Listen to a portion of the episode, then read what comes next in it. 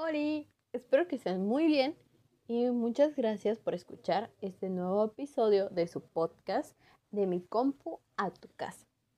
El día de hoy estaré hablando de la educación en línea. Lo primero que hay que tener en cuenta es su definición.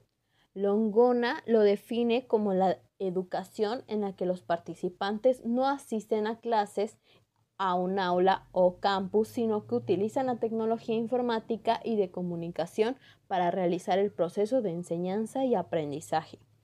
En este mundo en donde existen nuevas formas de vivir e interactuar con el crecimiento de la tecnología, la educación en línea es una modalidad innovadora que puede llegar a ampliar la cobertura educativa por lo que debe de cumplir ciertas características como las que propone Dorrego y Longona, como lo serían la colaboración, el conocimiento compartido, la comunidad, el gran nivel de inmediatez, la experiencia multisensorial, la conectividad, el acceso a cualquier lugar y tiempo, centrado en el estudiante, este siga mientras su propio avance, autenticidad, comunicación síncrona o asíncrona, pero todo siempre con mucho respeto.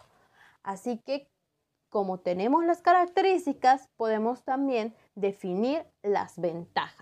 En este caso, Chao nos menciona lo que sería la apertura de llegar a más personas, que la educación está centrada en el estudiante, la flexibilidad permitiendo al alumno seguir su propio ritmo, la economía del estudiante se ve beneficiado ahorrando gastos de traslado, la formación permanente, se promueve la adquisición y desarrollo de competencias informáticas y para la vida, la interactividad mediante una comunicación mayormente de manera síncrona, el aprendizaje colaborativo, aprendizaje activo, siendo el estudiante más autodidacta, la gestión del conocimiento y la innovación de diferentes maneras de enseñar y aprender considerando los estilos de aprendizaje. Pero no todo es bonito y colores en esta vida. También existen las desventajas.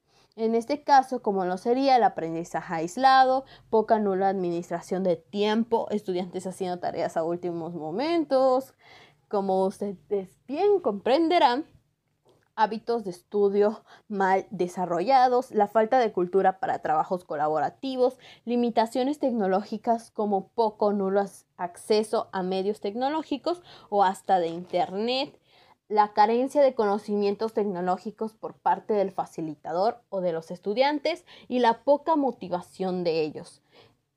Todo esto es muy interesante, pero entonces, ¿en dónde está la parte que tiene que ver con matemáticas?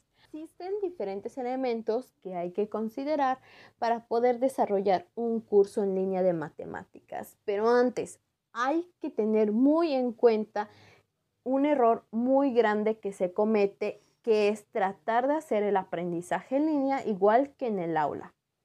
Entonces, de poniendo de lado a esto, uno de los rasgos más importantes a considerar es que el alumno aprende más con la interacción en el medio, por lo que para su cerquia contar con entrevistas, indagando así los procesos de interacción usados por los estudiantes, las grabaciones de las sesiones, los registros escritos como foros o chats, para que se analice la producción del conocimiento.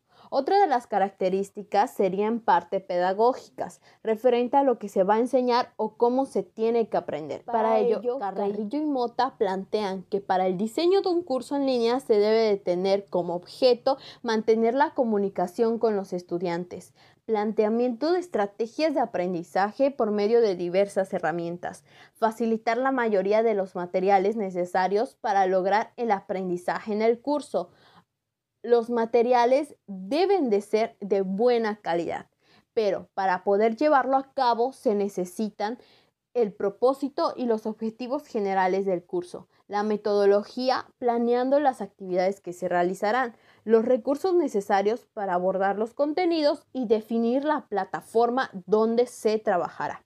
Así que para enseñar matemáticas es necesario que el contenido esté implícito en iconos de la plataforma, así como que se cuente con ligas a gráficas en programas como GeoGebra o algún software interactivo en donde puedan variar los valores de una gráfica o de su ecuación. Luego de tanta información, hay mucho que procesar, ya sé. Y una última cosita más, enseñar matemáticas, dar clases, no es fácil como algunos creen, ya que hay que considerar muchísimas cosas. Ahora imagínense todo eso, llevarlo a la educación en línea. Por lo que si quieren implementar este tipo de educación, se deben de apoyar con alguien que tenga más experiencia o solo investiguen. Informarse es la mejor manera. Tal vez la primera vez no sea la mejor experiencia que hay de dar clases en línea, pero se puede aprender de ello. Yo aquí me despido, así que solo recuerden que yo llego a ustedes de mi compu a tu casa. Besos.